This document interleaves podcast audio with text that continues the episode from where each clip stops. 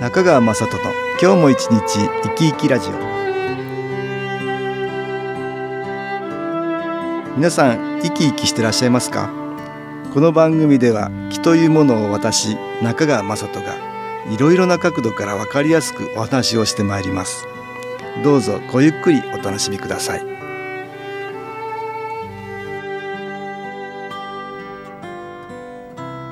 中川雅人の今日も一日生き生きラジオ。この番組は気のある生活あなたの気づきをサポートする株式会社 SAS がお送りします。おはようございます。株式会社 SAS の中川雅人です。今日も東京センターの佐久間育子さんと気についての話をしたいと思います。佐久間さんよろしくお願いします。はい、よろしくお願いいたします。今日はですね、はい。月刊派劇毎回あの関東対談っていうのをねはい。私やってるんですよね、今回は池田清彦先生「ほんまでっか TV」って有名なもう10年ぐらいやってるかなありますね番組でねえーはい。よくお顔を拝見するんですけどね、はい。その先生なんですけどね。ね、面白い先生ですよね。えー生物学者ですよね、うんうん。早稲田大学の名誉教授をなさっていらっしゃいます。うん。あとあの高尾山ありますよね、はい、高尾599ミュージアムってねあの博物館があるんですけどね、うん。そこの名誉館長もされてるんですよ。はい、私そこに行って実はお話聞いてきたとはい。いうわけなんですけどね、うんうんうん。その時の話をねしたいと思うんですけど、先生のお話いろいろね面白いお話があったんですよ、はい。先生はね、はい、ほどほどのおすすめっていうね本を書かれてんですよね。何事もほどほどにしといた方がねうまくいくよなんていうことをお話しされてるんですけどね、はい、えーなんかちょっと気が楽になりますよね。うん。ほどほどがいいってく ま。あみんなあのうん頑張ることも必要なんだけど、うん。うんほどほどでいいっていうことはいありますよね、はい、私本を読ませていただいてお話を聞いてはい。感じたところはね、はい。人とよく比較をしてしまってねああ。の人がこうだから自分もこう完璧でなきゃいけないみあ、たいなね、ね。で頑張りすぎちゃってね。うん、大変になっちゃう、うん。うん、だから人と比較してしまうことによって大変になっちゃうってことがあるのかなだからそういう面では自分の個性を大事にするね、うん、うん、そういうことが大事ではい。そういうことがまあほどほどっていう先生が言ってることに一つつながるのかなってお話聞いてて思ったんですよね。もう一つは少し長いスパンで見ないと物事ってね、はい。えー何事もなし得ないんだけど、はい。ほどほどにしないと長いスパンではねできなかったり考えられなかったりしますよね。しますね。その二つの観点がとっても大事なのかなってね、私は思ったんですけどね。はい。人と比較したことないですか？ありますね、うん綺麗な人が歩いてるとああああの人綺麗だなって思うとですねあ自分それでねでねなんかこう落ち込むの落ち込んだりとか今は随分それは減りましたけど、やっぱアトピーで顔に出てた時なんかは、うんうんうんうん。あのよくそういうことをね、うん。思ってましたね。あの人はいいなって思って、うんうんなるほど、自分をね責めてたりねできない自分ですよ。をね責めてたりはいありましたで、ね。えー苦しくなっちゃったりしますよね、うん。完璧じゃなきゃいけないとかね。そうなんですよ。そういう風になってね。もう心がグラグラしちゃうんですね。ああはいはいはい、はい。みんなそれぞれ個性があるからそうなんですよね。うん。先生は虫取りが好きでねはい。あ虫取りが虫取りですか。虫取りが好きだってね,、はいでね虫取りに行ったりする、うんうんまあだから生物学者なんでしょうけどね、はい。あ、そうですね。そうですね。虫はねだから個性があるっていうことですよ虫の個性って確かにねうんみんな違うでしょ？そうですね。アリンコみたいなのもいれば、はい。同じ飛ぶんでもハエも蚊も違うからね、はい。あ、それを個性と見るんですね。個性だってそういうところから私はね個性のことを言われてんじゃないかなと思いましたよ、はい。生物学者としての見地から、見地からね。あとはね自分の生い立ち体験からのね、はい先生もユニークな存在だったらしいですからああ、そあ、そうね。えーそれで自分の体験なんかも照らし合わせてみるとねうん。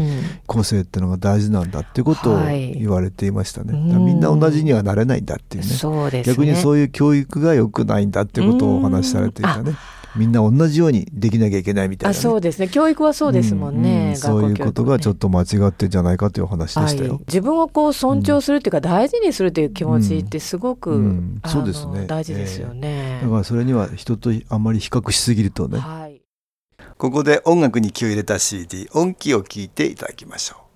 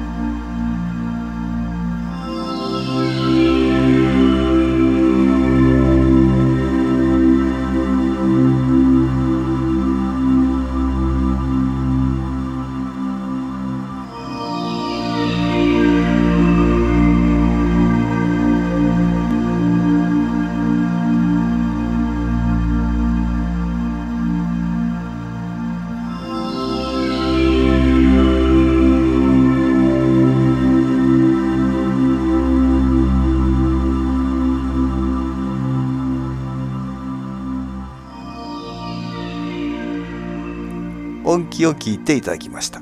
お母さんに小さい頃から、うんうん。あなたはこれができないできないって、うん。まあできないからそれ頑張りなさいっていうことなんだけど、はい。できないこれができないよだから頑張れって言われてるとだんだんだんだんね。できなくなっちゃうんですよね。辛くなっちゃいます、ね、そういうこともあるでしょ。ありますあります、できるものをたくさん楽しくやれるとね。そうですね。そうするとできないものもできるようになったりすることがあるよね。ね。ありました、うん。私自分はよくできないと思っているのうで、んうんえーでも心に一つ続けたらいいのかなっていうなんかねあって、私ある時期からうん、お風呂の壁を毎日拭くようになったんおですよ。でまあそのきっかけっていうのは実はうん。祖父がお風呂で亡くなったことがきっかけなんですけうんどうんで実家のお風呂はね私実家に住んでないのでうん拭けないんですけど自分の自宅のお風呂の壁をうんうん毎日拭こうと思って拭きたくなったんですようん、あねな。るほど。毎日うん。すると気持ちも落ち着くようになって、うん。それをこう毎日毎日3ヶ月続けていて、うん。うんまあ実家のお風呂に行った時に、うん。お葬式の時お風呂場は見たくないっていう感じだったんですけれども、うん。うん。その時行ったら全然自分が変わっていたんですね、うん。怖くもなくて普通に入れて、気が晴れている感じがしたんですよね、うん気持ちがそこで変わってたんだね。変わってたんですね。何でもいいんだけどなんかね、うん。続けられるってとってもねね。自分の自信にもなるしなりますね。変わるきっかけになるよね。はい。ほんの些細なことでもいいんだけど、うんうんうん。自分の自信がそうやってできるとねはい。あんまり落ち込むことがねそうなんですよ、うんうんなくなったんですよ。だからもうそれからずっとまあ今1年半ぐらい経ってるんですけど、うんうんうんまあ、ずっとうん続けていてだから自分の心の土台みたいなのもできたような感じがしますね。そうですか。はい、まあそういうことでね、うん何かできるようになると何でもいいんだけども、はいほんの些細なことでもね、うんうんそれが自分の自信につながって、うん人と比較することがなくなるよね。なくなりますね。うん、減りますよ。はい、あとあの人と比較して自分を責めるっていうことがあるけども人と比較して人を責めることもないですか？ありますよね。でどこの、ね、ご主人もできるのにあなたなんでできないの？の？みたいな。例えばですよ。そうですね。ね えあの他の人たちと比べて、うんうん。えーその人を見ていてね、はい。その人を責めちゃうってね。あ これも不幸っちゃ不幸あ、なんですよね。そうですよね。ええそうなんですよ。自分のことは棚に上げて、うん。あの人のことをなんか、うん。そう責める責めるっていうことはね。自分の後こうあらねばならぬっていうのにはい。照らし合わせてね、そうです。その人を見ていてその範囲から外れるもんだからありましたよ。その人を責めてしまう。この前ありましたよ、私ありました？あの子供に、ええ。11時もうね、10分だったんです。ええはいでなんでお風呂入らないのかしらってこう母親目線で思いますよ、あのリビングにいて。ええ。もう私は怒りの感じだったので、廊下歩いててもこう怒りで、子供指輪バッと開けた時にえ「あの自分からお風呂入れないんですか?」って 子供に言言ったんですよ。まあ案の定その反応で言ってますから、うん子供はうんうん「あのさ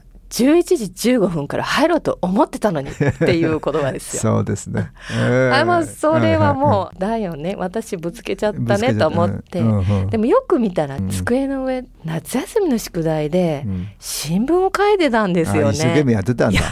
ですよね。それ見ないでね。見ないで。うんただただお母さん。そう。うん。責めてっつって。そうなんですよ。なんでそうできないのってうん。自分で勝手に頭の中でうん想像して。ありますよ。だから自分の頭の中のその、ね、理想と理想が。理想と比較して他の人を責めてること責めたりすること。ね。でもおかげさまで気をやっているので、うん。あこれは良くなかったなと思って、うん。あそうですか。次の日朝ちゃんと、ねうん。謝ったのちゃんと。謝りました。ああなた宿題やってたんだねって偉 かったねって褒めました、うん。うん。お母さんが間違いだった間違えたごめんなさいあでもだって素直にね 謝れるのはこれまたいいですよねもうよくあるからそういうことね。そういうことね、うんあるありますね,、うん。うんまあそうやってだから比較しちゃうとねはい。個性がなくなっちゃうっていう話があるね。あと長いスパンで物事見るってさつい我々短く見ちゃうんだね。あそうですね。ん短く見ちゃう。何ですもわかんでも。かります、何でねも、うんこの12年のことだけしか頭になかったりね、はい。この大変なところをなんとか乗り切ることばっかり頭に。あったそうそうなんですりよ。もう少し長いスパンで見られればいいのにねね。これがなかなか難しい。難しい。うんはい。そうですよ。池田先生はね、はい。原子力の話なんかもしてましたけどね。はい、まあこれはあの私の父先代もね原子力ね今原子力の運転がね、はい。うん先々にうん。ずっとあの核の廃棄物として残してしまうからね、はい。うんこれは問題だって随分言ってたけど、ね、そうですね。まあ先生も同じようなこと言ってたのね。うん。まあでもなかなか長いスパンで物事を考えるとこれまた難しいんだよね。はい。心に余裕がないとなかなかできない、ね。うん。まあそんなことね先生の話いろいろ先代との話ともね共通点があったりして面白かったですよまあほどほどっていうのはストレスをためない生き方だよね。そうですね。うん。まあこれが新機構を受けていただくと、あーストレスはあるんだけども、はい。それがほどほどになっていくっていうことはありますね、ありますよね。まあだからストレスたくさん抱えてて大変な人ねちょっと心に余裕が持てなくなってしまう人ね、新機構もやっていただくとよろしいかなと思うんですけどね、頑張るとこは頑張るんだけども、うん。余裕がなくなってしまったら元も子もないのでねほどほどにするっていう観点も忘れないようにした方がいいかもしれないね、今日は先日対談させていただいた池田清彦先生対談記事から東京センターの佐久間一子さんとお話ししました。どうもありがとうございました。はい、ありがとうございました。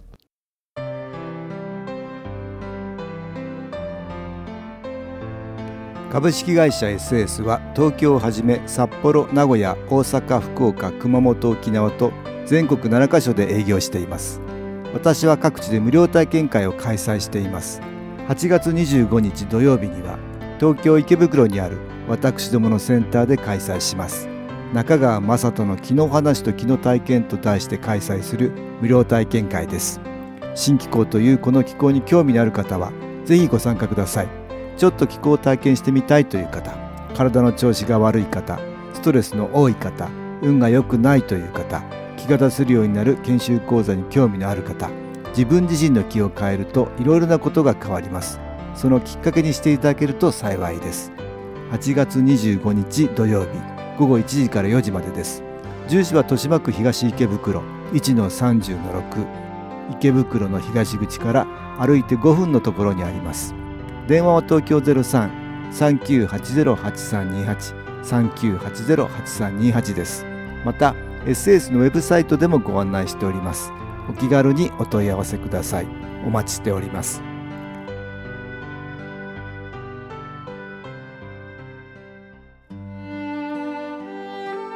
いかがでしたでしょうか？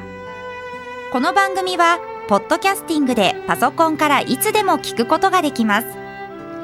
SAS のウェブサイト www. 新機構 .com 新機構は SHINKIKO または FM 西東京のページからどうぞ中川雅人の今日も一日生き生きラジオこの番組は気のある生活あなたの気づきをサポートする株式会社 SAS がお送りしました。